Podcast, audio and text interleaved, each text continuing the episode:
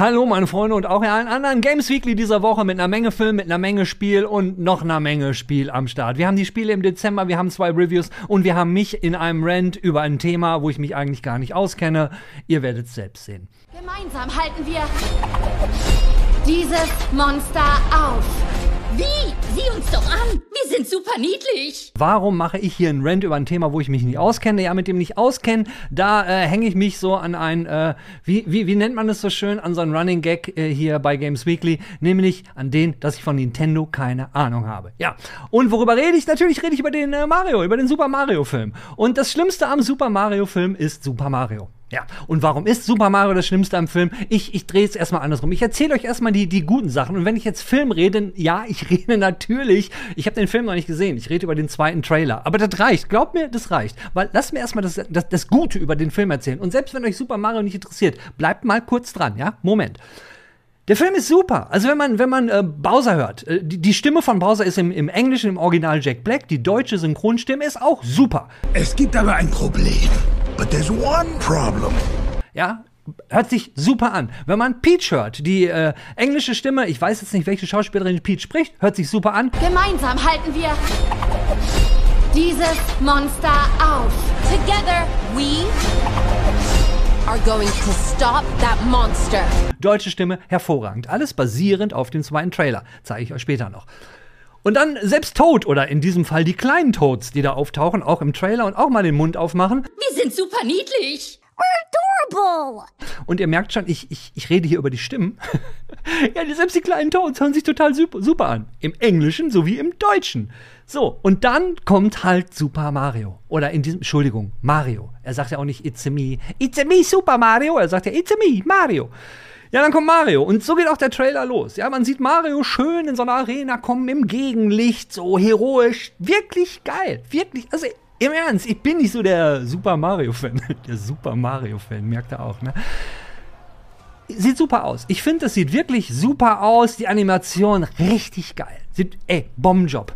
Und dann kniet sich Mario hin und man ist so, ey, wow, cool. Und dann macht er den Mund auf. Und dann, und dann denkst du nur so, alter Schwede, was ist denn da passiert? Hört euch das mal erstmal im Englischen an. Alright. Let's go. Und jetzt hört euch das nochmal im Deutschen an. Na gut. Let's go. Oh no! Okay, Versteht ihr vielleicht, was ich meine? Und es geht ja nicht nur mir so. Wenn man sich jetzt mal so Reddit anguckt, ja, ich hänge vielleicht zu viel auf Reddit rum, aber wenn man sich Reddit anguckt, da gibt es zig Threads, wo Leute sich genau darüber aufregen. Und ich kann es verstehen.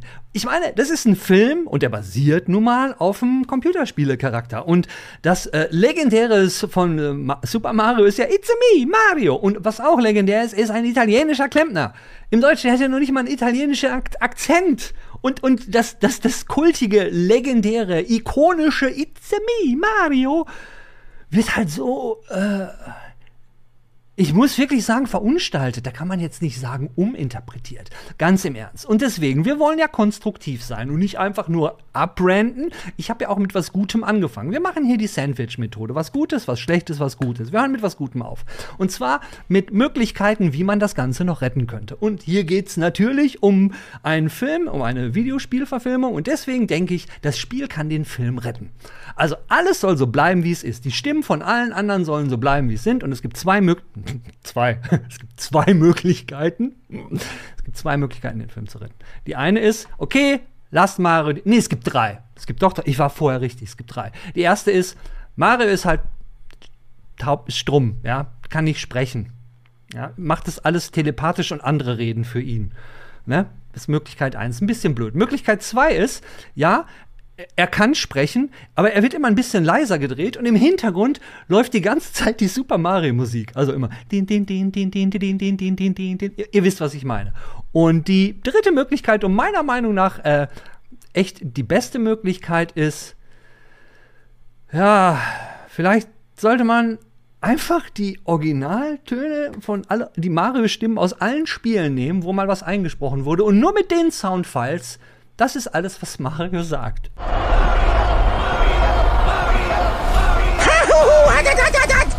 Let's go! Yahoo! muss doch reichen. Schreibt man die Story ein bisschen drumherum. Die Fans würden es entschuldigen. Aber so wie das jetzt ist, sag mal, geht das nur mir so oder spinne ich hier oder geht euch das ähnlich? Wenn dem so ist und ihr mich vielleicht ein kleines bisschen verstehen könnt, fände ich es toll, wenn ihr das in die Kommentare schreiben könntet. Und wenn nicht, gut, schreibt es doch auch einfach in die Kommentare und sagt einfach, dass ich wirklich einen schwer in der Schüssel habe und von Nintendo echt keine Ahnung. Nun denn, aber ähm, jetzt kommen wir mal wirklich zu Spielethemen und schauen uns mal ein Review an.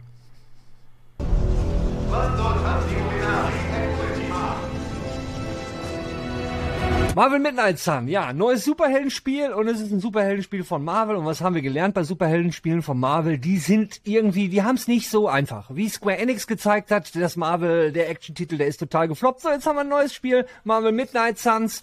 Ist nicht wirklich ein Actionspiel, ist, äh, ist ein Kartenspiel geworden, also quasi ein rundenbasierendes Taktikspiel was eigentlich erst so wie XCOM werden sollte, was es dann aber nicht ist, weil es macht ja keinen Spaß. Im XBong X-Bong. In XCOM schießt man ja, schießt man ja, X-Bong, schießt man ja mal daneben und das macht ja nun keinen Spaß, wie der Entwickler auch sagt, wenn Iron Man auf einmal daneben scheißt. Es scheißt. Oh, was ist denn das heute auch. los? Robert, Mensch. du musst mir helfen. Du hast es doch gespielt. Erzähl ich doch hab's mal. gespielt. Ja, ja, es ist äh, von den XCOM-Machern genau Marvel Midnight ja. Suns heißt es und äh, ja, man schießt mich nicht mehr daneben. Ähm, ich weiß nicht, man kennt ja dieses Meme aus XCOM, man hat irgendwie 99%, Prozent Trefferwahrscheinlichkeit, steht vor dem Gegner, hat die Waffe im Gesicht und schießt daneben. Ja, ja, ja, ja. Den Zahn kann ich ziehen, das passiert bei Marvel Midnight Suns nicht. Es ist halt ein komplett anderes Kampfsystem. Aber wir fangen, glaube ich, erstmal mit der Story an, worum geht's überhaupt, wer sind die Midnight Suns und wie auch immer, was, was das alles damit zu tun hat. Also Hydra kennen ja alle Bösewicht-Organisationen, die hauptsächlich gegen ähm, Captain America gekämpft hat. Die öffnen einen alten Sarg und befreien Lilith, die Dämonengöttin, und lassen sie auf die Menschheit nieder und sie stattet Hydra mit übermenschlichen Fähigkeiten aus und verzaubert auch so ein paar äh, Bösewichte, die dann natürlich äh, in Dämonenformen dann im Spiel rumlaufen. Und da kommen die Marvel Midnight Suns auf den Plan, die unter anderem aktiviert werden von Iron Man, Captain America und Captain Marvel. Ah, nicht von Captain America, von äh, Doctor Strange. So, Doctor Strange und Captain Marvel. Ähm, und die haben eine Geheimwaffe. Und zwar ist das Hunter. Hunter ist ein Charakter, den man sich äh, selber quasi erstellt. Der ist halt komplett frei und äh, der soll jetzt, oder die, kann man sich aussuchen, soll jetzt gegen Lilith mit antreten, mit den Marvel Midnight Suns, mit dieser Geheimorganisation im Marvel-Universum, die unter anderem auch bestehen aus Blade, ähm, Magic, ich glaube, jetzt ist meine Kamera ausgefallen, ähm, Blade, Magic und ähm, einer von Runways, Nico heißt die, und dem zweiten Ghost Rider, äh, Robbie Reyes. Aber es kommen auch immer noch neue mit dazu. Und da will ich jetzt nicht zu viel verraten, aber es ist auf jeden Fall ein sehr, sehr cooles Hero, Hero Rooster, was mit dabei hat, um halt Lilith entgegenzutreten. Genau. Was, was ich ein bisschen komisch fand, ist, ich meine, dass die, die Bösen fangen ja damit an, dass sie einen Sarg aufmachen und die böse Lilith freilassen. Und die Guten holen dann ihre Extrawaffe, indem sie einen Sarg aufmachen und den toten Sohn rausholen. So, also irgendwie machen die Guten und die Bösen einen Sarg auf. So, dem Robert seine Kamera ist ausgefallen, das ist aber nicht schlimm, weil der Robert kann mich ja noch hören. Kann er das? Ich kann dich noch hören, ja. Ich hoffe, ja, es ist auch noch alles. Ja, alles, alles cool. Ja, also cool. du hast jetzt den, den Hunter Biden. oh, wie lustig. Äh, du hast jetzt äh, den oder die Hunter, was ja ganz cool ist, die kann man aussuchen und man kann den ja auch selber customizen in einem, wie ich fand, was ich gesehen habe, einem sehr überschaubarem ähm, Customize-Menü. Ja. Da ist man ja heutzutage was anderes gewohnt. Aber gut, darum geht's ja nicht in dem Spiel. So, die Story ist dann durch. Wie, wie läuft das denn mit den Kämpfen, so Kartensystem? Ist das so, so Slay the Spire von vorne oder ist das, wie muss ich mir das vorstellen? Also das ist quasi, man hat so einen gewissen Gameplay-Loop, der so ein bisschen daraus besteht, äh, der Tag beginnt, du machst Dinge mit deinem Team, wie zum Beispiel trainieren, craftest neue Sachen, dann suchst du die Mission aus, gehst in den Kampf. Wo, wo machst du diese Sachen? Gibt's da das, extra eine Basis oder sowas? Genau, da gibt's eine Hubwelt, die nennt sich die Abtei. Da kann man dann noch so ein bisschen rumlaufen. Das Rumlaufen fand ich jetzt ein bisschen hakelig. Mich hat so ein bisschen an die, an die Krypta erinnert aus Mortal Kombat. Mhm. Du hast doch so ein bisschen Sachen, die du freischalten kannst, kleine Rätsel. So der Großteil der Story spielt sich da ab und halt sehr, sehr viele Dialoge. Man muss sagen, das Spiel hat sehr, sehr viel Dialoge und sehr wenig Kampf im Endeffekt. Und ähm, wir gehen erstmal kurz weiter zu den Kämpfen. Ähm, und du meinst also Slay the Spire. Also es ist so ein bisschen, die XCOM DMA ist drin äh, und du positionierst deine wie so Schachfiguren auf einem Spielfeld. Ähm, aber zum Beispiel, du kannst dich nur noch mit einer Figur einmal bewegen. Also du hast jetzt, sage ich mal, nicht, dass du diese verschiedenen Züge aus XCOM hast und dich dementsprechend bewegst. Und deine Attacken sind auch nicht Attacken, die du halt mit bestimmten, also du musst schon bestimmte Energien dafür aktivieren. Diese Heldenenergie muss schon bestimmte Punkte haben. Du hast aber Kartenaktionen und die sind immer zufällig. Klar, du kannst dir dein Deck aus acht Karten am Anfang immer zusammenstellen, kannst da ein bisschen variieren. Aber im Endeffekt hast du halt auch immer, das ist so das Zufallselement, anstatt diese Prozentzahlen, die du hast. Kann man das minimieren, das Zufallselement? Also wenn du jetzt länger spielst, dass du sagst, okay, ich minimiere das, keine Ahnung, dass man feste Karten reinpackt oder sonst irgendetwas, dass das halt nicht alles nur Zufall ist, oder ist das wirklich komplett Zufall, was für Karten du bekommst? Das ist komplett Zufall. Also du Also hast halt du dieses kannst jetzt Deck nicht aus. Ah, okay, Ja, du also du kannst- kannst genau, ein Deck hast- haben und Mhm, daraus ja. hast du dann, also ist es Ja. nicht komplett Zufall, du kannst, Nee. das ist ja auch wie bei Slay the Spire, langfristig Mhm. bildet man sich ein Deck und dann weiß man ja im Grunde genommen, was kommen könnte und dementsprechend kann man, spielt man dann ja. So ist Ja, es ja man- nicht 100% Zufall. Genau, man spielt auch immer mit äh, drei Charakteren zusammen. Also man spielt halt immer, also man kann Huntern, den muss man auch teilweise für einige Missionen nicht. Und man stellt sich dann halt dieses Dreiertier zusammen und jeder hat halt acht Karten. Das heißt, man hat halt 24 Karten auf der Hand, wo man ungefähr weiß, welche kommen oder welche Attacken man halt eben spielen möchte. Und äh, aus denen wählt man aus. Und mit der größte Unterschied ist aber tatsächlich nicht nur dieses Kartending, ähm, jetzt im Vergleich zu XCOM, sondern auch, dass du versuchst, taktisch die Gegner zu positionieren, weil es gibt Wurfattacken, die machen erst Schaden, wenn du quasi den Gegner irgendwo gegenwirfst, gegen anderen Gegner, du wirfst den irgendwie ein Hausdach runter oder sonstiges. Und das ist eigentlich so das Coole an diesem ganzen Prinzip, dass du dir wirklich so deine Züge überlegst. Wie positioniere ich meinen Charakter? Was mache ich dann? Was mache ich denn? Wie mache ich die Attacke zu dem Punkt? Und dazu kommt, dass sich halt wirklich jeder Charakter auch einzigartig spielt. Blade hat zum Beispiel einen Life Leech, das heißt, er springt auf den Gegner, saugt ihn aus, hat dann wieder selber Energie und tötet den Gegner dabei. Dann gibt's noch die äh, Magic, die kann Portale erschaffen und damit zum Beispiel ein Portal zwischen zwei Gegnern aufmachen und die gegeneinander schleudern. Also man hat da halt auch durch die Helden, die sind wirklich cool gemacht und wirklich so auf ihre einzelnen Fähigkeiten auch echt gut angepasst.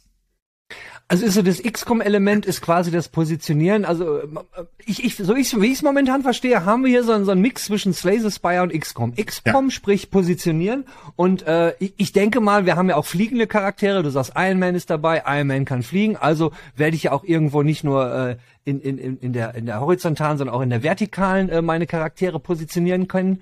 Ähm, jetzt, jetzt die So. Okay, okay, ist nicht so. Äh, aber du, aber du sagtest ja äh, von wegen, man kann die Umgebung mit ein, einbeziehen. Ja. Also das heißt, es sind auch bestimmte Teile, die, keine Ahnung, ich kann jemanden auf irgendwie was Spitzes hauen, so wie was von Evil West kann, oder wie muss ich mir das vorstellen? Oder sind das fest geskriptete Sachen? Also das sind in den Levels gebaute, festgeskriptete Sachen, aber man hat so viel zur Auswahl. Man hat Stromkästen, man hat irgendwelche Kisten, die auf dem Boden liegen, die man einfach in Gegner auf, in der Umgebung schmeißen kann. Und man muss diese Umgebung auch mit einbeziehen. Und das ist auch ein sehr cooles Level zum Beispiel. Das ist mit äh, Venom. Venom steht irgendwo, der steht außerhalb des Levels und wirft die ganze Zeit Sachen. Und gleichzeitig muss man halt den Attacken, man sieht halt immer so einen roten Kreis am Anfang des Zuges. Und man muss gucken, dass man aus diesem roten Kreis reinkommt, äh, rauskommt und die Gegner reinlockt, damit Venom die mit tötet.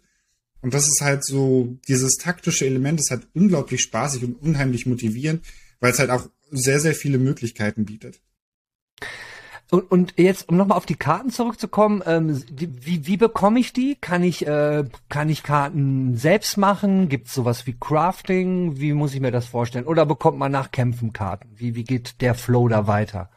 Man bekommt Karten ähm, so auf relativ verschiedene Weisen. Zum einen halt nach jedem Match bekommt man so ein Hydra. Paket, was man erst, muss man erst, man hat in dieser Abteil so eine Schmiede, dann muss Iron Man das rausschmieden. Das finde ich so ein bisschen doof, weil eigentlich könnte man so einen Kartenwahlbildschirm eigentlich direkt nach jedem Match einblenden und dann, dann würde man sich Zeit sparen, aber Slay the Spire. ja, für die Immersion machen sie es halt und ähm, das kann man auch upgraden, dass du nach jedem nach jedem Match nicht nur eine Karte ziehen kannst. Also du hast eine Auswahl aus drei Karten, davon kannst du eine dann halt behalten, kannst du dir aussuchen, von welchem Held. Und das kann man auch irgendwann upgraden, dass man eine Auswahl aus vier Karten hat und zwei ziehen kann und so weiter. Man kriegt aber auch Karten, indem man halt einfach sich in dieser Abtei ein bisschen bewegt, auch ein bisschen Sachen macht mit den anderen Charakteren. Weil da kommen wir gleich auch noch zu sprechen. Die Bindung zu den anderen Charakteren ist nämlich auch wichtig. Weil ähm, Dann gibt's noch Boni, man lernt die Charaktere allgemein besser kennen. Und wie gesagt, wenn man bestimmte Aktionen mit denen macht, schaltet man neue Kostüme zum einen frei und zum anderen halt eben auch neue Karten. Auch durch das Trainieren zum Beispiel. Und man kann, wenn man äh, Karten doppelt hat, kann man die zusammenlegen, die kann man dann zusammencraften und dann wird die Attacke quasi auf die nächsthöhere Stärkestufe gestellt. Das heißt, die Attacken können auch stärker werden und das ist so ein bisschen das Verbesserungssystem, halt diese Karten zusammenpacken und dann halt dadurch auch besser werden. Äh, du hast eben im Nebensatz so eingeworfen, durch das Trainieren zum Beispiel. Was ist denn das Trainieren?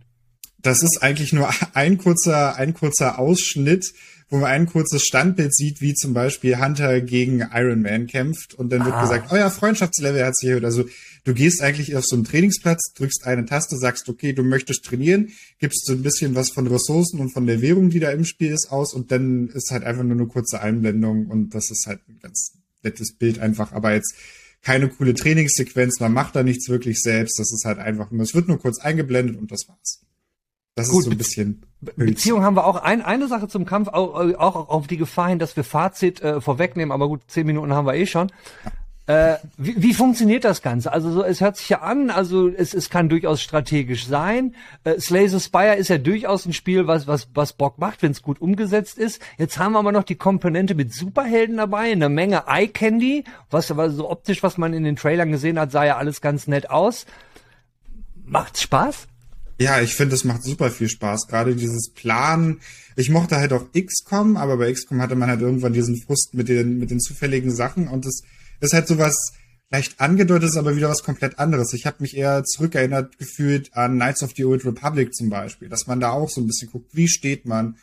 Und das macht halt unglaublich Spaß, diese Kombinationssachen so herauszufinden und sein, sein Kopf da selber zu trainieren. Man merkt halt, man merkt halt wirklich, wie man von Level zu Level besser wird weil man einfach viel taktischer denkt, weil man halt einfach in dieses taktische Denken reinkommt. Und ich würde es halt jedem empfehlen, der zum Beispiel irgendwie Angst vor XCOM hat, damit erstmal so ein bisschen reinzukommen und zu üben. Und ähm, man kann jedes Mal auch diese Runden immer wieder neu starten, wenn man irgendwas falsch gemacht hat oder so. Die Kämpfe sind jetzt, sage ich mal, so im Bereich von zehn Minuten, dann sind die abgeschlossen in der Regel. Und das macht halt auch noch wirklich Spaß und ist halt auch wirklich so ein bisschen Abwechslung zu dem ganzen anderen, was man da sonst noch so macht. Meinst du, XCOM-Spieler fühlen sich bei Midnight Sun wirklich zu Hause? Du sagtest am Anfang, da ist ziemlich viel Story, ziemlich viel Dialoge, Kämpfen ist relativ wenig und XCOM war für mich ja immer ein bisschen das Drumherum. Gut, äh, du hast halt eine Forschungsscreen und, und die auch dafür da sind, wo, wo greife ich als nächstes an und dann war ja eigentlich primär Kämpfen. Und die Gewichtung hört sich jetzt nach deinen Aussagen ein bisschen anders an.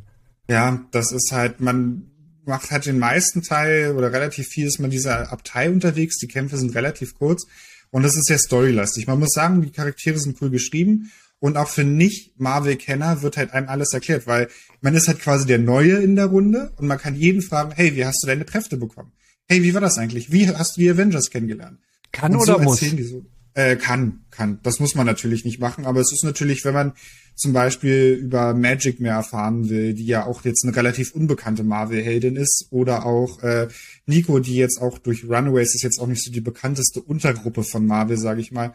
Und das ist dann schon eigentlich ganz interessant und spannend und ähm, teilweise auch wirklich witzig, weil du hast, ähm, ich kann noch mal kurz erzählen, du hast diesen Tagesablauf mit morgens äh, craften und trainieren, dann kommt der Kampf und abends kannst du noch so Freizeitaktivitäten mit den äh, Leuten machen. Das heißt, du kannst zum Beispiel meditieren mit Blade.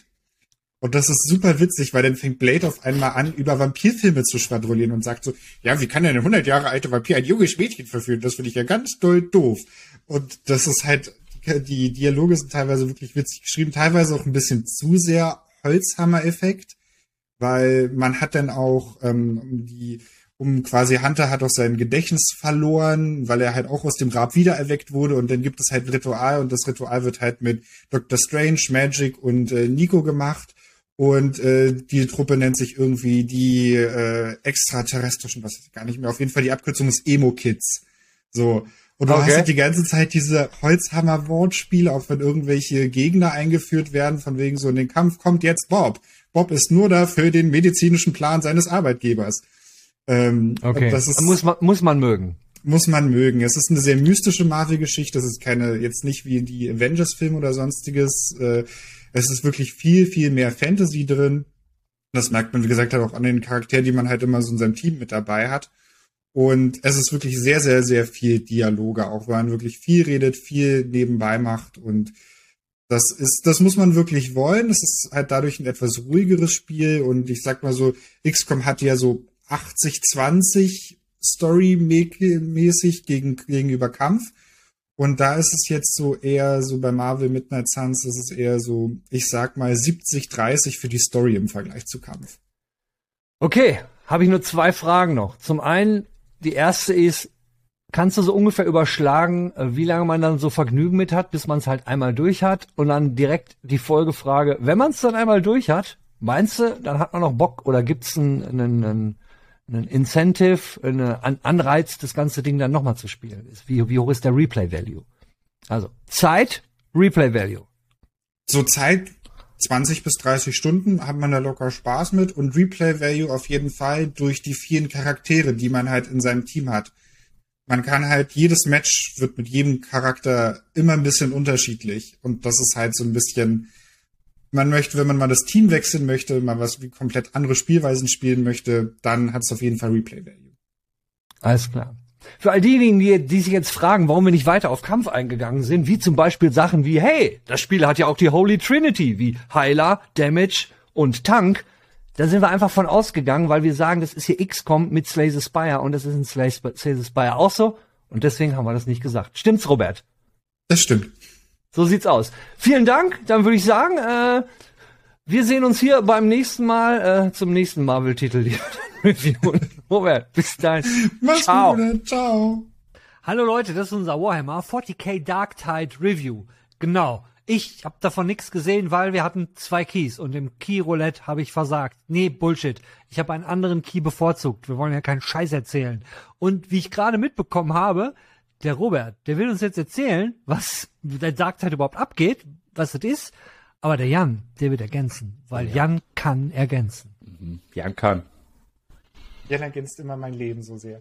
Ähm, ja, manchmal mit Delay mit Delay. Nicht Heute mehr. hoffentlich nicht.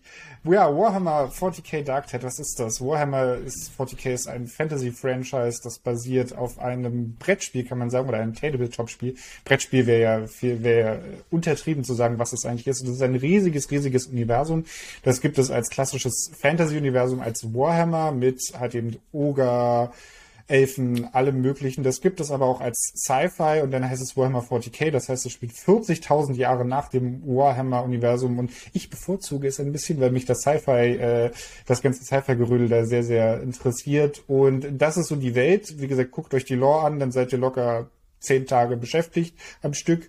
Ähm, und dieses Spiel spielt halt in diesem Universum. Es geht darum, dass man ein Knasti ist, der äh, aus dem Gefängnis mehr oder weniger unfreiwillig entlassen wird, weil das Schiff von von zombie-ähnlichen Wesen überfallen wird und man flüchtet mit äh, Abgesandten der, des, des Imperiums und wird quasi dafür eingesetzt, so ein bisschen als Suicide Squad auf eine Mikropolis, ja, Mikropolis heißt das, glaube ich, auf so eine Stadt runterzugehen, die halt eben verseucht ist und man sollte halt eben mit verschiedenen Missionen aufräumen. Und das ist so die oberflächliche Grundstory, die man da so ein bisschen hat.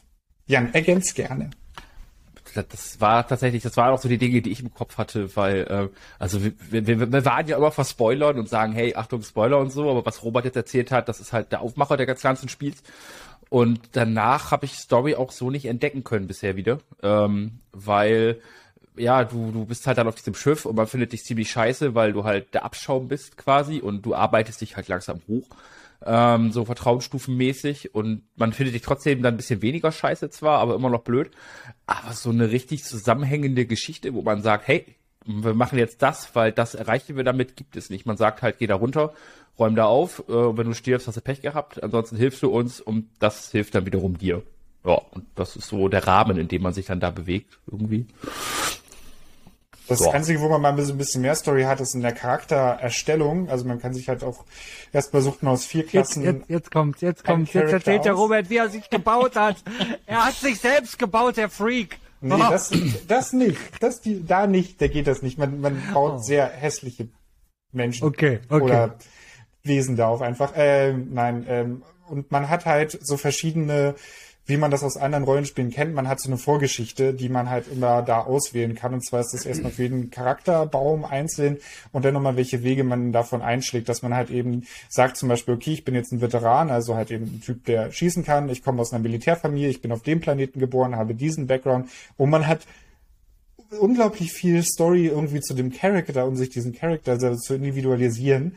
Und man hat nicht das Gefühl, dass das irgendwie genutzt wird, dass das irgendwie relevant ist, von welchem Planeten man kommt oder was man da gemacht hat oder was da ist. Nur welche Charakterklasse man hat, weil die Charaktere dann auf dem, auf dem Feld interagieren miteinander und hauen sich so gegenseitig so ein paar Sprüche so um die Ohren. Aber es hat halt einfach irgendwie nicht so wirklich Auswirkungen auf das, was denn dann noch so kommt. Also das Ja, ist jetzt nicht wie bei einem Cyberpunk, wo du den Grundweg festlegst und dann hast du halt äh, zumindest eine andere Anfangssequenz und halt andere Dialogoptionen. Das ist halt da irgendwie so ein bisschen belanglos, obwohl da so viel Liebe drin steckt. Aber hey, das, das gibt's ja mittlerweile bei verdammt vielen Spielen, wo man halt aussieht, äh, auswählt für einen äh, Third-Person-Shooter, äh, wie man aussieht und es gibt keine Spiegel im Spiel und man sieht sich auch nie selbst. Und ich sehe das mittlerweile so, das ist einfach nur, weißt du, damit du so in den Flow kommst. Weißt du, du kommst in der Welt an, du baust dich selbst, ne? Und dann hast du so dieses, ey, ja, jetzt habe ich eine eine Verbindung zu meinem Charakter, auch wenn ich ihn nie wieder sehe. Und da kannst du sogar, ne, wir nehmen es doch einfach hin. Schön, schön, dass es das gibt, ne? Ja, gelegentlich darfst du dich ja sehen. Wenn du dann im Hub unterwegs bist, dann kannst du dich und andere hässliche Charaktere einmal anschauen. Siehst du? Siehst du? Und dann geht's wieder zurück äh, auf, auf Schlachtfeld. Ähm, ja, das ist so. So, und, und, ist das so der, der- Gameplay-Loop? So Schlachtfeld, Hub, Schlachtfeld, Hub, Schlachtfeld, Hub. Ja, das ist das Ding. Also du, du gehst halt, du hast halt in dem Hub verschiedenste Möglichkeiten, Waffen kaufen, bla bla, da können wir vielleicht noch mal kurz drüber reden. Aber du hast im Center quasi deine Map und die klickst du an und sagst, ich will jetzt töten. Ähm, Okay. Und das, das Problem ist halt, da du aber keinen vorgeschriebenen Rahmen hast, sondern nur ähm, ja halt quasi ein loses Bündel an Missionen und verschiedenen Maps, äh, sind die aufgeteilt in verschiedenen Schwierigkeitsgraden, die sich aber alle paar Minuten ändern. Das kennt man auch von anderen Spielen, wo halt dann einfach, so wie wir haben zum Beispiel Deep Rock Galactic, wo halt dann so ein Turnus durchläuft und dann ist halt eine Map, die vorher, keine Ahnung, vier Sterne hatte, ist jetzt nur noch ein Stern, dadurch einfacher. Ähm, zusätzlich kannst du einfach sagen, ey, ich will gerade gar nichts aussehen, äh, auswählen, ich will einfach einen Schnellstart machen und dann droppst du halt entweder mitten in eine Mission von anderen Leuten oder beginnst halt eine neue. Und ja, das ist so der Rahmen, wie das Spiel dann losgeht oder dein Abenteuer losgeht und dann bist du halt in den großen, sehr, sehr schönen Leveln, die wirklich teilweise echt beeindruckend sind und auch geil aussehen. Ja, und dann ist das Spiel halt relativ dünn. Also du, du läufst halt durch, tötest Millionen Zombies, zwischendurch kommen halt stärkere Zombies, auf höheren Schwierigkeitsgraden kommen dann noch stärkere Viecher, die auch wirklich dich dann deine ganze Gruppe aufreiben können und dann bist, hast du halt verloren und bist raus. Sehen die optisch dann auch gewaltig anders aus, die wesentlich stärkeren oder? Mm, Die, die, also die wesentlich stärkeren auf jeden Fall. Also das sind, die sind größer, fieser, fetter und können echt schlimme Dinge mit dir anstellen. Ähm, ja, und so schnetzelst du dich dann aber halt durch. Man kennt jetzt auch von vielen anderen Horde-Games, wo halt dann Monster-Horden kommen, die werden dann von Geräuschen eingeleitet, zum Beispiel zu einem Schreien und dann weißt du, okay, die Horde kommt jetzt. Ähm, und ja, so, so stolperst du halt durch die Level und erfüllst unfassbar belanglose Aufgaben. Also heb, X, heb Apparat X auf, bring ihn zu Y und drück einen Knopf. So, das machst du halt dann das ganze Level über und dann ist halt auch dann am Ende gut. Und am Ende gibt's da verschiedenste Möglichkeiten, wie du das beendest. Mal musst du einfach durchkommen, lange genug überleben und abhauen, mal musst du einen Endboss besiegen und ähm, ja, ist halt, ist halt nett. Du kommst, wenn du das geschafft hast, bist halt wieder im Hub und dann geht's von vorne los. So, wie, wie sind dann so die, die, die Auswahlmöglichkeiten? Gibt mehrere Klassen? Äh, wie, wie lange dauert's, bis man so eine Klasse gemaxt hat? Äh, seid ihr in der kurzen Zeit überhaupt dazu gekommen, eine Klasse irgendwie mal so bis ins, keine Ahnung, gibt's ein Endgame? Also die Klassen kann Robert gleich sagen, weil er hat nämlich die auf, auf, auf vor sich liegen, schriftlich. Aber ja, es gibt vier Klassen, äh, die da heißen. Äh, Cealot, Veteran, Psioniker und äh, Ogrin. Als hätten wir es einstudiert. Ähm, genau, und das sind halt eigentlich, wenn man so will, drei Damage-Dealer im Kern und ein Tank. Der Ogrin ist halt so dicker, dicker Typ, der aber auch halt genau das gleiche macht wie alle anderen Klassen, nämlich hauptsächlich Schaden und Leute irgendwie umhauen. Und ähm, ja, es ist halt das Problem aktuell, was ich hatte damit ist, du hast halt diese vier Klassen. Und sie werden wahrscheinlich, hoffe ich, auch noch weitere Unterklassen bekommen. Aktuell haben sie aber alle nur eine. Und die Fähigkeiten bei dieser einen Klasse sind halt da. Das heißt, Robert, er hat sich den Charakter erstellt und die Fähigkeiten, die er jetzt hat, hat er halt auch noch in zehn Stunden aktuell. Du kannst sie zwar über ein System, ähm, über ein, was mit Wissen hieß das, kannst du halt diese Fähigkeiten an sich nochmal ein bisschen verändern, leichten Einfluss darauf nehmen. Aber im Kern ist dein Angriff trotzdem der Angriff und äh, dein, dein Umwerfen oder irgendwie als Ogrin Gegner reinspüren, bleibt das auch so. Und ja, es ist, es ermüdet sehr schnell, finde ich, weil ähm, wenn du eine Mission fertig hast, du levelst zwar, du hast halt dann diese, diese ähm, dieses Vertrauen von denen, von dem, die dich halt da mitnehmen auf ihrem Schiffchen. Und du hast da aber teilweise gar nichts von. Also klar, du kannst, schaltest neue Waffenstämme frei. Du kriegst keine Waffen, du kriegst keinen Loot. Die Waffen musst du also meistens nicht. Selten. Ähm, okay. aber du musst dann die Waffen kaufen gehen. So, mit dem Geld, was du aus der Mission halt mitgenommen hast. Dann kannst du Waffen upgraden mit den Items, die du aus der Mission bekommen hast. Ähm, und dann, ich habe jetzt meinen einen Charakter auf Level 8 gespielt und den anderen auf Level 6. Und ich dachte mir, weil Level 8 haben sie gesagt, da schaltest du da unten was frei. Okay. Ich so, ah, oh, geil. Da bin ich jetzt aber noch mal gespannt. Weil tatsächlich hatte ich teilweise Level. Da haben Robert und ich irgendwie zwei, drei Level gespielt. Und ich habe gefühlt nichts mitgenommen. Ich habe kein Loot bekommen. Ich bin im Level aufgestiegen zwar, ja. aber da gab's gar nichts für, außer einen warmen Handschlag. So, und dann war ich Level 8 und dachte mir so, geil, jetzt kommt was Neues, jetzt bin ich gespannt. Und dann konnte ich mir halt ein Schmuckstück anlegen, was mir 13% mehr Gesundheit gegeben hat.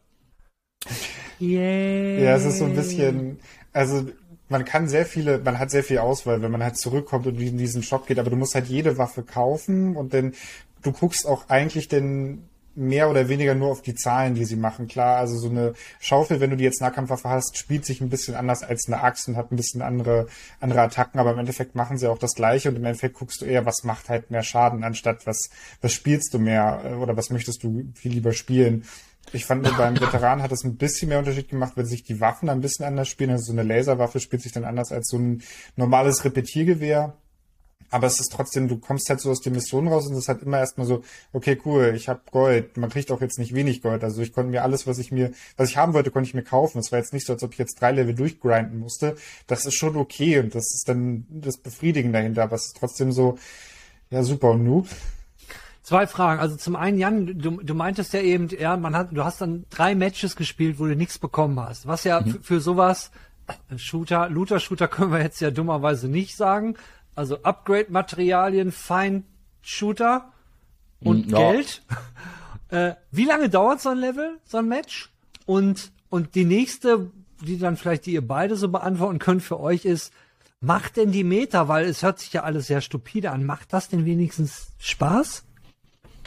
Ähm, glaube, so Spaß können vielleicht beide was sagen zu deiner ersten Frage, aber ist ähm, ja so, so Level durchzuspielen, je nachdem wie gut deine Gruppe auch ist und wie schwer der Schwierigkeitsgrad auch ist, weil größere, bösere Monster brauchen halt länger, um kaputt zu gehen. Hm, Würde ich sagen, so zwischen 15 und 30 Minuten ungefähr, ja, denke ich ungefähr, mal. Ja. Ähm, und so der Level auf, also das Level natürlich wird nach hinten immer zäher, weil viel mehr Erfahrungspunkte und ähm, ja, ich weiß nicht, also ich habe wahrscheinlich so circa zwei, drei Matches gebraucht, um halt wieder dann irgendwas Geiles, nächstes Level zu erreichen und aber es, es fühlt sich halt nicht so geil an, weil du halt einfach nichts dafür kriegst. So, du hast klar dein Geld, deine, deine Währungen, die du halt einlösen kannst, aber ich würde gerne mein Inventar aufmachen und sagen, oh geil, das habe ich jetzt bekommen und das hat gar nichts. Und ich muss halt shoppen gehen und das fand ich jetzt nicht so geil, muss ich sagen. Okay. Zum Gameplay-Loop darf Robert erst anfangen gerne. Äh, okay. Äh, weil der macht Spaß, finde ich. Ja, ja, ja, dem kann ich mich nur anschließen. Es macht halt unglaublich Bock, ähm, weil die die ganzen die Nahkampfattacken haben Wucht. Ähm, ich habe den Veteran gespielt und den äh, Cealot. Ähm, der Veteran ist halt wirklich eher, du hast deine Fernkampfwaffe, du hast so noch eine Nahkampfwaffe. Wenn du mal, wenn die Munition mal wegbleibt, was ganz relativ schnell passieren kann, weil man teilt sich auch die Munition im Level. Das heißt, man muss sich da auch so ein bisschen absprechen. Das gilt auch dann für die Heilung. Und ähm, der spielt sich halt schon wirklich, wie gesagt, halt sehr so fernkampflastig und man versucht eher so andere Fernkampfgegner von dem eigenen Team wegzuhalten. Und das ist ganz cool, wie man da die Rolle einnimmt. Den Cealot ist quasi das andere, der hat dann zwar auch noch eine Waffe mit dabei, die ist aber eher zweitrangig, sondern man geht halt auch mehr in den Nahkampf. Und dieser Nahkampf ist halt super schmatzig. Man haut die Gegner wirklich zu klummen, man haut die wirklich kurz und klein. Ähm, und das macht halt trotzdem irgendwie sehr, sehr viel Bock. Es ist zwar super wuselig, man hockt sehr viel aufeinander, um diese Massen halt wegzumachen. Das ist ganz gut, wenn man so, äh, so einen Ohren dabei hat, der rennt dann einmal durch wie so ein, wie so ein Quarterback und äh, schubst die alle zur Seite und man kommt dann so Zählot an und haut die alle auf den Boden, liegen dann alle so ein bisschen kaputt.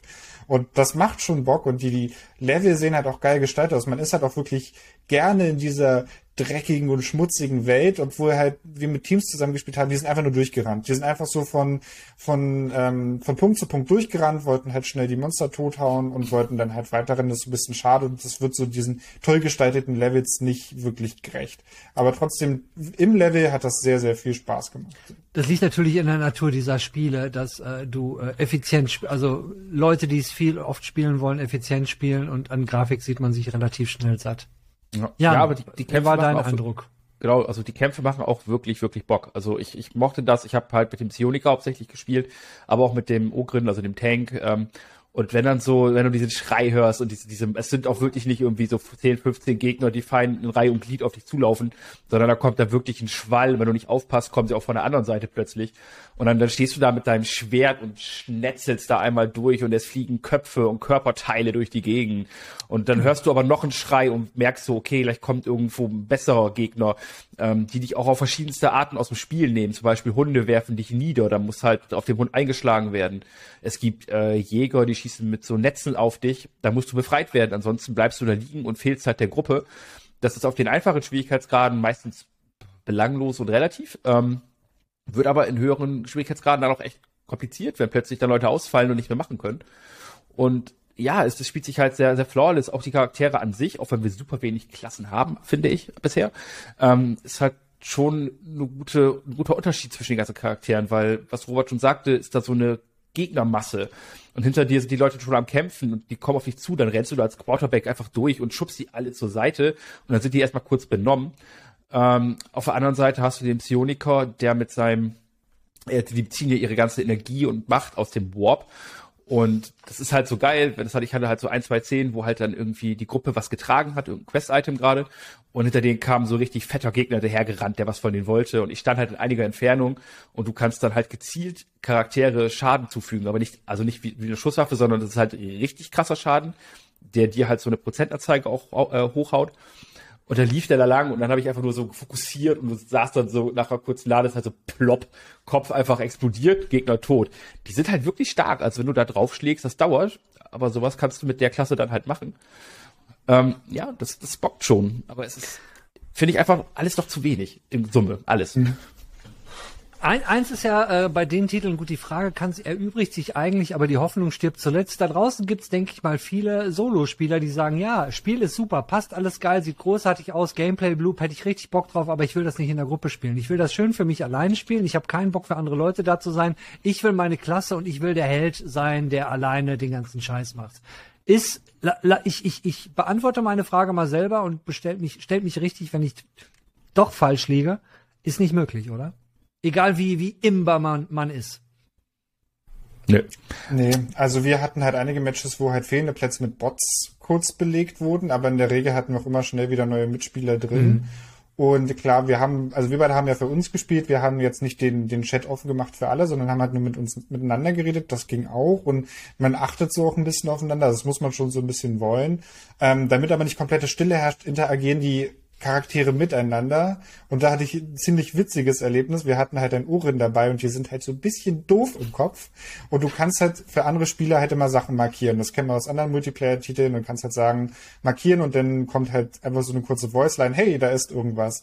Und der Urin sagt so, der ist Medi Medic der ist Medicare. Also er hat sich irgendwie dreimal versprochen. Ich musste irgendwie, das war so witzig, so eine Situationskomik was halt einfach in dieses Spiel geschrieben wurde, das fand ich wirklich sehr, sehr spaßig. Aber ja, wirklich allein spielen, weil ich war jetzt nicht so. Wirklich. Okay, Männer, Kaufempfehlungsfazit. Wer will anfangen? Die Leute wollen ja wissen, soll ich mir den Scheiß kaufen? Bin ich der richtige Typ dafür? Also, ich, äh, ich, ich, ich, ich, wenn wir die Quarterbacks reden, presche ich jetzt einfach vor. Ähm, ja, schon eine Kaufempfehlung, wenn man diese Art Spiele mag und halt auch mit diesem Gruppensystem klarkommt, logischerweise. Und halt, wenn man Warhammer liebt, weil das ist eins der besseren Warhammer-Spiele auf jeden Fall, also Warhammer 40k-Spiele, muss man einfach fairerweise sagen, weil äh, es gibt sehr viel Warhammer-Müll. Ähm, auch, auch glaube ich, sehr relevant für Leute, die Vermintide gespielt haben, also quasi ja. das Pendant dazu äh, von Warhammer ohne 40k. Ähm, ich persönlich werde erst einmal nicht weiterspielen, beziehungsweise weniger, zum Beispiel wenn, wenn äh, Marco dann dabei ist oder wenn wir zu dritt sagen, hey, lass mal losziehen. Aber mir bietet das Spiel zu wenig und zu wenig Abwechslung. Also ich habe gefühlt, selbst jetzt schon jedes Level mindestens einmal gespielt, meistens schon mehrfach. Ich kenne die Wege, ich weiß, wo ich hin muss. Ähm, und meine Klasse bietet mir halt auch jetzt nicht so viel Neues. Und selbst die Klassen, Robert hat mir erzählt, was bei seiner Klasse ist, und ich fühle mich so, als hätte ich alles schon gesehen. Ähm, das ist ein bisschen schade und ich hoffe, dass da halt noch einiges an Content kommt. Dann gibt's eine viel klarere Kaufempfehlung. Aber jetzt erstmal ja, kann noch ein bisschen mehr werden für mich. Aber das Spiel an sich macht Spaß, der Loop ist geil und ja, Story ist nicht da. So Robert. wie Jan sagt, ich würde halt noch ein bisschen warten, vielleicht auch wenn so ein paar Bugs rausgepatcht sind, weil wir hatten bei unserer Spielsession, wir hatten halt diese Vorab-Beta-Zugang auf so für erste Käufer. Ich bin zum Beispiel nach jedem Match rausgeflogen. Also ich würde sagen, erstmal auch noch ein bisschen warten, bis noch so ein paar Kinderkrankheiten und Bugs weg sind, bis auch ein bisschen mehr Content vielleicht noch da ist. Aber ich glaube, dass das Spiel auf jeden Fall so für spaßige Multiplayer-Runden nebenbei, so ein, zwei Stunden, wenn man so ein bisschen Bock auf Schnitzchen hat, dann macht es auf jeden Fall Spaß. Dann würde ich es auf jeden Fall empfehlen. Dazu noch kurz, bevor Udet abmoderiert. Äh, das sei wichtig noch gesagt. Äh, wir wurden auch explizit darauf hingewiesen, dass wir halt die Vorab-Beta noch gespielt haben Ja. und nicht die finale Version. Ich persönlich gehe jetzt nicht davon aus, dass die finale Version alles anders und viel, viel besser macht. Aber es sei zumindest erwähnt, dass das nicht das fertige Spiel war. Vielleicht lügen sie mich strafen und sagen, "Hö, ja, Jan, du hast scheiße erzählt, das Spiel in der Retail ist um Welten anders und besser. Dann tut's mir leid. Aber ja. Jan, wir haben doch alle gelernt. Wir haben doch alle gelernt, wenn wir an Multiplayer-Betas teilnehmen und wir wagen Kritik zu äußern, sind die Stimmen sofort, der, die sagen, hey, it's a Beta, shut up. Weil bei jedem Spiel ist das ja so, von der Beta bis zum finalen Spiel, das ist, sind Universen, die dazwischen liegen, weil Ja, sich voll. alles immer ändert. Ja, genau. Ey, vielen Dank äh, euch zwei, äh, großartig. Ich, äh, Im Grunde genommen für mich genau das, was ich erwartet habe. Ein Vermintide äh, im Warhammer 40k Anstrich und das alles ein bisschen hübscher. Cool. Dann äh, viel Spaß und äh, vielleicht können wir hier an der Stelle irgendwann mal ein Okay geben, wenn es dann der richtige Moment ist zuzuschlagen. Bis denn, Leute. Tschö.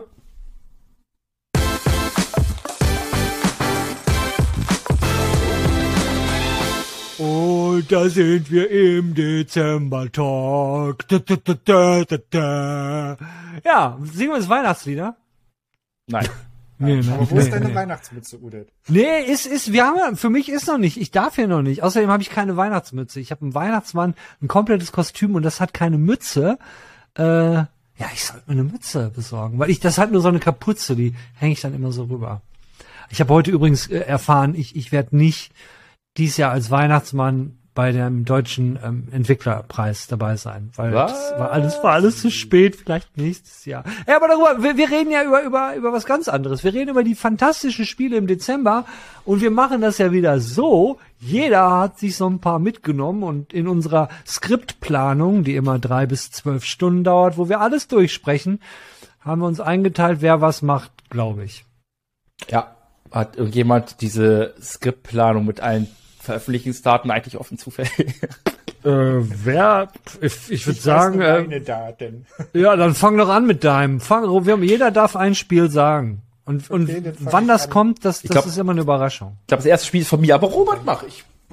Ich, ich kann euch äh, Altro vor Schönheit nicht. Du, das erste wäre eigentlich vom Jan, aber Robert, mach du mal. Okay, dann mache ich. Äh, bei- bei mir ist es auch gar kein richtig neues Spiel, sondern es ist das Update von Witcher 3 White Hunt in, der Next Gen, äh, also das Next Gen Update, was jetzt angekündigt wurde für den 14.12. Das kommt auf den PC, da gibt's eine überarbeitete Variante auf der Xbox, Series X und auf der PlayStation 5 und äh, da freue ich mich persönlich drauf. Das ist natürlich ein kostenloses Update, was wir noch anders erwarten und das tolle Rollenspiel wird quasi dann noch besser, weil dann gibt es zum Beispiel Sachen wie Raytracing. Es gibt auf den Konsolen einen Performance-Modus mit 60 Bildern pro Sekunde.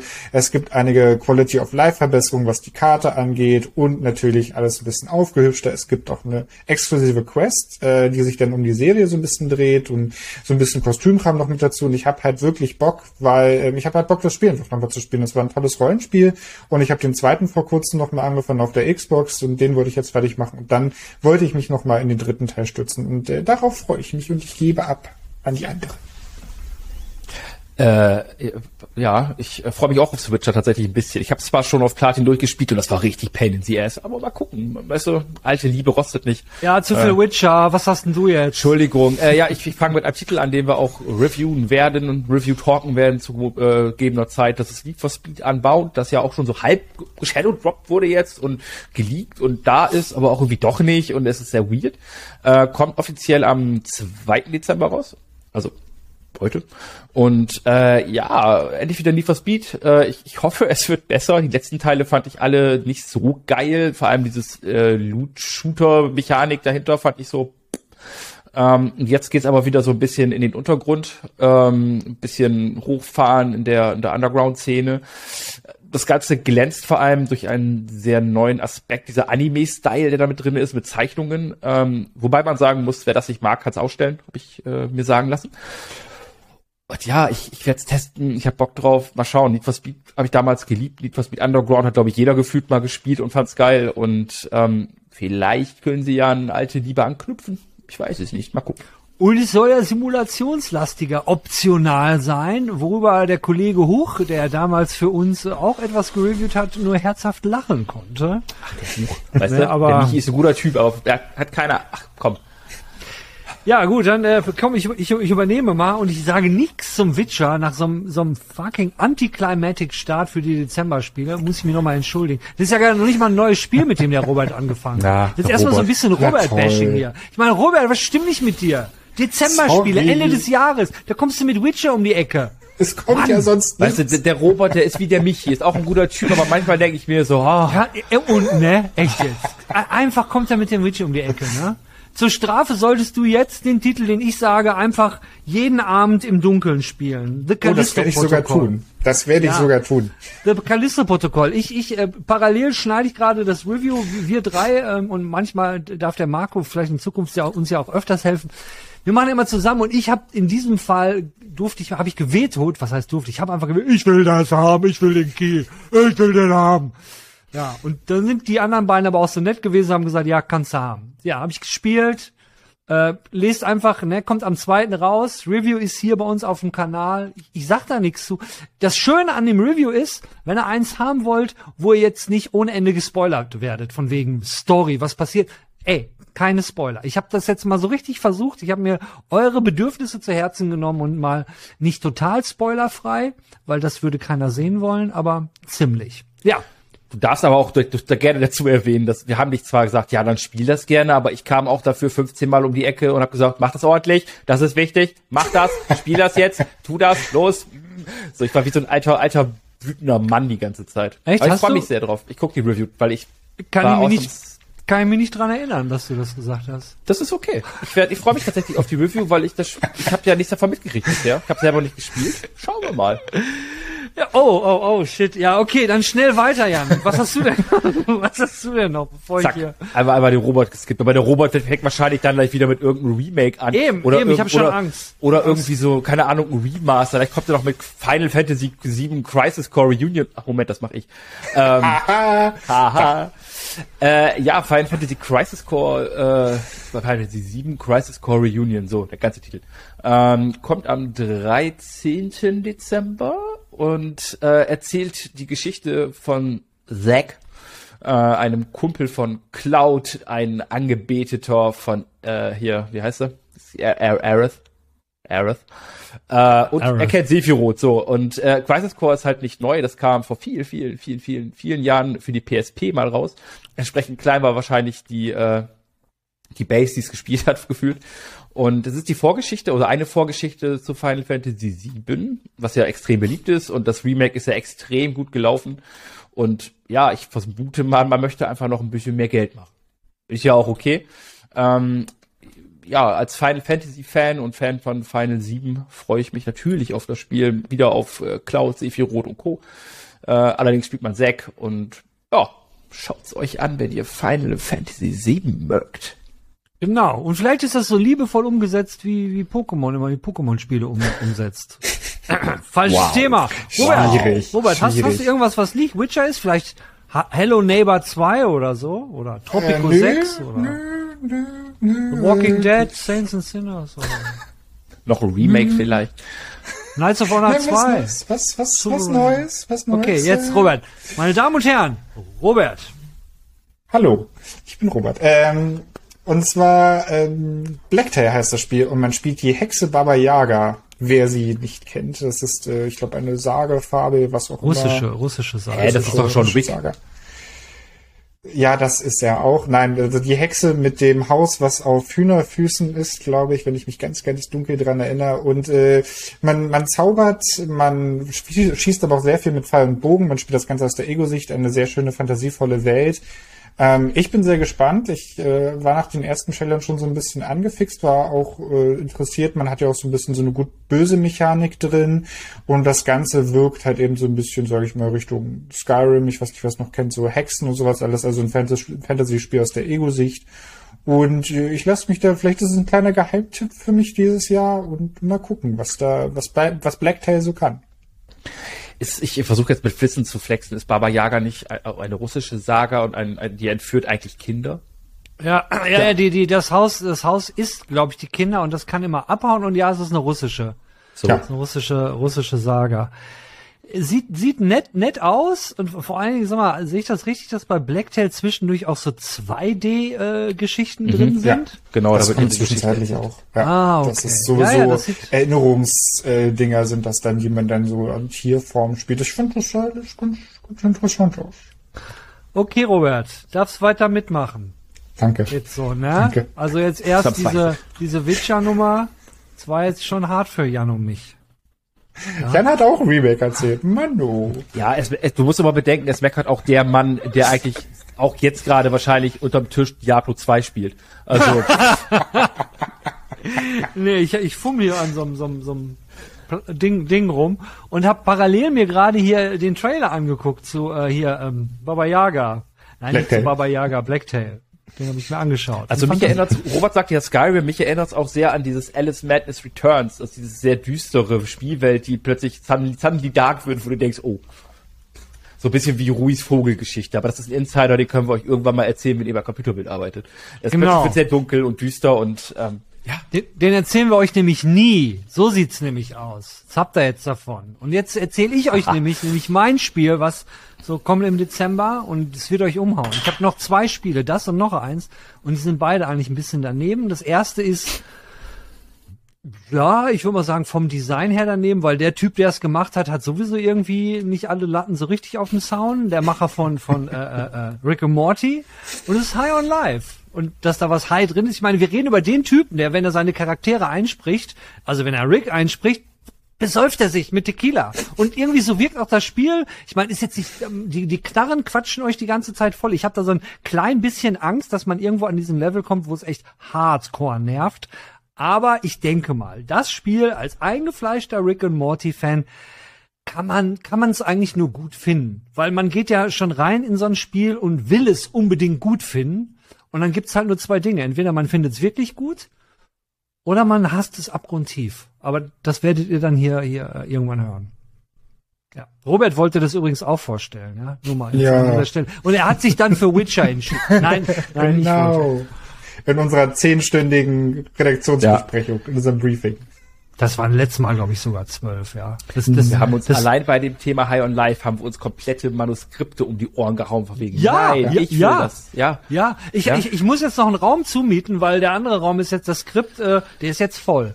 Ja. Mhm.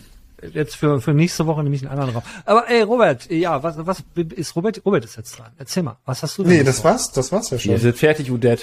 Aber ich habe noch einen Bonus. Und zwar Choo Choo Charlie. Choo Choo Charlie gibt's auf Steam. Ich habe keine Ahnung wann, aber im Dezember kommt Choo Choo Charlie. Äh, es ist, äh, wird, wird, wird echt heiß erwartet. Und Choo Choo Charlie ist ja Choo Choo.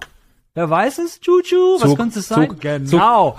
Der Jan, der hat's, der Jan, der weiß. Es kommt immer mit einem leichten Delay, aber Choo Charlie, ihr spielt halt einen Zug in so einer Open World und ihr werdet verfolgt von einem anderen Zug, aber nicht irgendeinem Zug, nein, einem Mix. Also ist nichts für Arachnophobe. Das ist der Tipp.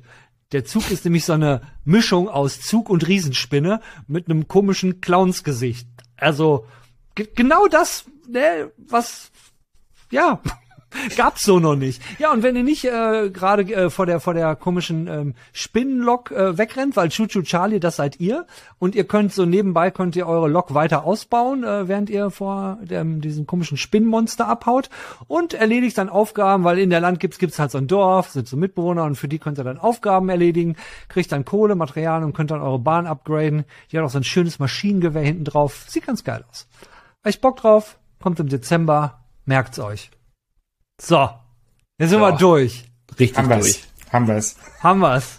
Jetzt gucke ich mal auf die Uhr. Wie lange haben wir denn diesmal gebraucht? Ging schnell. Ja, Ja, ich war nicht so viel zu holen. immer, immer schnell, wenn man sich langweilt hier. Meine Güte. Wir sind Wow. ja richtig schnell durch zwölf Minuten. Ja, Ja. und zwölf Stunden Vorbereitung, zwölf Minuten Sendung, ist doch, passt doch. Aber über zwei Remakes gibt's halt auch nicht viel, viel zu viel zu sagen, ne? Für so eine Stunde äh, Vorbereitung mehr als eine Minute kannst du da nicht rausquetschen. Ne? Nee. Ich, ich meine, halt was wir heute hier alles abgefrühstückt haben, inhaltlich für den Zuschauer und Zuhörer ja, äh, das reicht, dass wir das einmal die Woche machen. Das ist wie wie so ein wie so ein schwerer wie so eine schwere Schwarzwälder Kirschtorte. Die ist so Geil. mächtig, da kannst du nicht zwei von essen. Ne? Ja, aber wir, wir haben einfach das ganz große Parkett hier aufgefahren und äh, zack. Ja. Und zu Mein- Witcher. Also Und mit Witcher, mit Witcher noch angefangen bei dem Spielen im Dezember. Das ist mal eine ganz, ganz kontroverse Sache, die der Robert da, ne? Können sich alle, alle der zarte, der Journalistenkollegen. zarte Happen für den Anfang. wird schön, dass auch Wahnsinn. keiner was zu Midnight Suns mehr gesagt hat, aber das ist okay. Haben wir Nee. eine Review zu. So. Haben wir übrigens, ja genau, Midnight Suns kam, kommt auch. Haben wir ein Review zu. Habt ihr schon gesehen? Habt ihr nicht? Was macht ihr da noch hier? Dann spult zurück. Ja, genau. Guckt Ja, euch noch, guckt euch noch, guckt euch auch noch das Outro an. Kommt, kommt auch noch. Das ist zu diesem Zeitpunkt noch gar nicht fertig. Das. Rudis und Schwestis. Vereint Genau. euch. Ein Blick in die. Zukunft. Ich bin mal gespannt, was da diesmal passiert. Schauen wir mal. Ja, ich denke mal schon. Ey Leute, war wieder ein Riesenspaß. Äh, nächstes Jahr, jetzt können wir die Ende des Jahres Witze ja endlich machen. Oh. Jetzt ist die erste Games Weekly, wo wir das können, weil die nächsten Spiele, die sind nämlich für den Januar. Tja, im nächsten Jahr erzählen wir euch was Neues. Letztes Jahr haben wir zu dieser Zeit nämlich was anderes gemacht. Da haben wir euch nämlich gesagt, ja, du kommst nämlich nicht. Nächstes Mal kommen die Spiele im Januar, aber davor kommen noch unsere Zusammenfassungen, die besten Spiele des Jahres und unser Spiel des Jahres. Äh, aber da sind wir noch am Skript schreiben und äh, Ja. der Robert hat in diesem Fall eine Wohnung zugemietet, weil für die ganzen Skripte gucken wir mal, ob, ob wir das überhaupt schaffen. Robert hat schon durchblicken lassen, dass sein Spiel des Jahres wahrscheinlich The Witcher 2 wird. Wir schauen mal. Tschö! Hallo liebe Autobrudis und Schwestis und willkommen im Outro. Natürlich auch allen anderen, die hier im Outro angekommen sind und sich vielleicht entschlossen haben, Games Weekly nochmal zu schauen und in Zukunft auch nochmal im Outro vorbeizukommen und dann das Ganze vielleicht zu kommentieren. Ja, das sind dann, dann werdet ihr, so wird man ein Outro-Brudi oder eine Outro-Schwesti. Gut, was, was, was geht hier heute ab? Ja, äh, diese Woche, beziehungsweise die letzte Woche war echt der Hammer. Also war der Hammer, weil ich habe am Freitag letzter Woche habe ich Callisto-Protokoll gekriegt, konnte es natürlich nicht das ganze Wochenende spielen, weil erstmal A, war ich nicht zu Hause, B, gut, ich hätte es auch die Playstation äh, mitnehmen können, was ich auch gemacht habe, ähm, zu meiner Freundin nach Münster und habe dann halt da ein bisschen gespielt, weil das Problem ist, der Titel ist halt ziemlich eklig und ähm, das mag meine Freundin nicht so. Und ja, ich hätte zwar in ein extra Zimmer gehen können, aber ich besuche ja nicht meine Freundin am Wochenende, um mich da in ein anderes Zimmer zu setzen. Und gut, ich habe es halt zwei Stündchen oder so habe ich es bestimmt gemacht. Gut, dann äh, war die Woche und ähm, ich habe dann intensiv am Montag und Dienstag gespielt. Mittwoch musste ich dann das Review aufnehmen und ich kann euch sagen, äh, wir haben ja mal einen Talk hier gehabt über, über brutale Spiele. Und das Spiel hat mich bis in die Träume verfolgt. Nicht, weil es so der totale Horror war, sondern es war echt eklig. Und ich hatte am Abend danach wirklich, also in der Nacht von, vom Montag auf Dienstag, hatte ich echt einen ekligen Traum. Ich weiß nur noch, dass zwei von den Viechern aus Callisto-Protokoll in meinem Traum waren. Und ich war in meiner alten Heimat irgendwo in Ferl und hab den, den Michael Winkler, das war ein Typ, mit dem habe ich mich als kleiner Junge mal geprügelt. Mit dem habe ich mich gegen diese Viecher gewehrt. Ja, ne? Also Michael schaut auch, ne? Wenn du das siehst, tut mir noch mal leid wegen deinem Kiefer damals. Ja, jedenfalls, äh, äh, das, huch, das, das war, das war so mein, meine Callisto-Protokoll-Woche. Ähm, und, und der Hammer war bei dem, bei dem Review auch, äh, gut, das habe ich auch im Review erzählt, aber ich war halt so gefangen und war so, so ein bisschen in diesem, in diesem äh, Dead Space-Mode dass ich irgendwie, entweder habe ich das verpasst im Tutorial und habe auch gar nicht drauf geachtet, habe aber irgendwie gar nicht gecheckt, sag mal, wie, rennt man hier eigentlich? Und ich war wirklich zu blöd für schmucke drei Stunden, zu blöd, die L1-Taste gedrückt zu halten. Hab mir dann noch eingeredet, ey, bei welchem Spiel hält man denn zum Rennen die L1-Taste gedrückt? Ähm, hab dann mal ein bisschen geguckt Und das alte Dead Space, da war das genauso. Da musste man auch einen L-Button, ich weiß nicht, ob das L1 oder L2 war, aber man müsste auch einen der sogenannten Schulterknöpfe drücken. Ja, war, war ein bisschen peinlich. Da habe ich, da habe ich mich, da habe ich wirklich alt gefühlt. Ja, da habe ich mich wirklich alt gefühlt. Ansonsten, was war diese Woche noch? Äh, ich hatte erst hatte ich vor, ein Thema diese Woche zu machen, äh, äh Real Life GTA, weil ich so eine Autoverfolgung gesehen habe äh, auf so einem amerikanischen News-Sender. Die ging eine Stunde 40 Minuten. Ich habe das nur gesehen und dachte, Alter, was ich da gerade, man, man, sieht halt so einen Wagen, der wird verfolgt von seiner, von der, äh, vom, vom Helikopter. Permanent zwischendurch hört man immer den Helikopterpiloten beziehungsweise den, den Journalisten, der da auch im Helikopter sitzt, äh, äh, moderiert das quasi. Und das hat sich, ich habe mir so vorgestellt, das könnte auch ein GTA sein, ja, wo, wo, und das ist die Spectator Cam. Stellt euch so vor, einfach, ich, ich spiele das mal ein, so, diese, diese Verfolgung. Der Typ hat übrigens zweimal das Auto gewechselt beim Wegrennen und äh, ist dann, dann ist ihm hinterher noch der, der Reifen kaputt gegangen bei dem Transporter. War der Hammer. Aber alles wurde halt kommentiert und was da nur fehlt bei diesem Footage ist, dass der Gefahrenlevel eingeblendet wird. Ja, und, aber das müsste es doch bei GTA geben. Stellt euch mal vor, ihr habt als ein Spectator in GTA Online, da wird jemand, keine Ahnung, verfolgt oder wie auch immer und ihr könnt eine Spectator Cam einschalten und die wird dann so moderiert. Wie bei einem, keine Ahnung, wie früher bei den, bei, ja, wie ein Shoutcaster quasi in, in Online-Matches. Also ich, ich fände das ziemlich cool. Naja, und äh, ich, ich kommentiere das jetzt nicht weiter, dass ich knapp eine Stunde meine, meiner Lebenszeit damit verschwendet habe, mir eine Autoverfolgung anzuschauen. Ja, stehe ich zu. Ja gut, aber kommen wir mal auf die Sachen, die da so noch vor uns sind und die Sachen, die da noch vor uns sind. Ja, ist noch der Dezember. Wir haben noch so ein, zwei Reviews. Haben wir noch in der Röhre, die müssen wir noch raushauen. Äh, dann die Talks bis zum Dezember sind auch durch. Deswegen äh, äh, weil einer von euch, ich sage jetzt mal den Namen nicht, hatte sich gemeldet und er hatte halt auch Lust auf einem Talk hier und vorbeizuschauen. Das wird dies Jahr nichts mehr.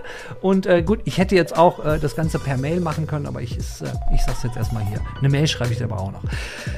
Ja, und äh, worauf ich an dieser Stelle und jetzt in jeder Games Weekly unbedingt nochmal hinweisen möchte, ist der äh, 24.12. genau Heiligabend. Da werde ich nämlich auf Twitch äh, Livestream und zwar auf dem Kanal äh, äh, Let's Play for Charity. Äh, den Link, den packe ich euch noch unten rein, sobald ich ihn dann habe. Aber gut, so schwer ist es nicht. Das ist twitch.tv und dann Let's Play for Charity. Also slash Let's Play for Charity. Da werde ich dann den Tag über streamen und mittlerweile haben wir schon naja, gut über 1000 Keys und diese Keys werde ich dann am 24. Ja, werde ich euer Weihnachtsmann sein und dann wird es Spiele-Keys geben, umsonst. Seht das Ganze doch einfach so als, äh, ja, ihr habt jetzt das ganze Jahr immer Games Weekly geguckt und jetzt wird Zeit für die Bezahlung, dass ihr euch das angetan habt. Naja, und wenn euch das dann auch alles noch wirklich gefallen hat und ihr gar keine Bezahlung braucht, aber trotzdem einen Key von mir kriegt, hey, dann könntet ihr vielleicht ja sogar was spenden, ne? Für, für einen guten Zweck. Na gut. Und was auch gut ist, dass ich euch jetzt gut vollgelabert habe. Das reicht auch für diese Woche. Und naja, ihr wisst ja, wie es immer endet. Ich wünsche euch dann noch einen schönen Abend, schönes Leben und tschüss, meine Lieben. Du könntest heute genauso lebensfroh sein wie damals. Das ist Frauengold. So wirkt Frauengold. Frauengold sichert dir Jugendfrische und Vitalität und schafft dir neuen Lebensmut.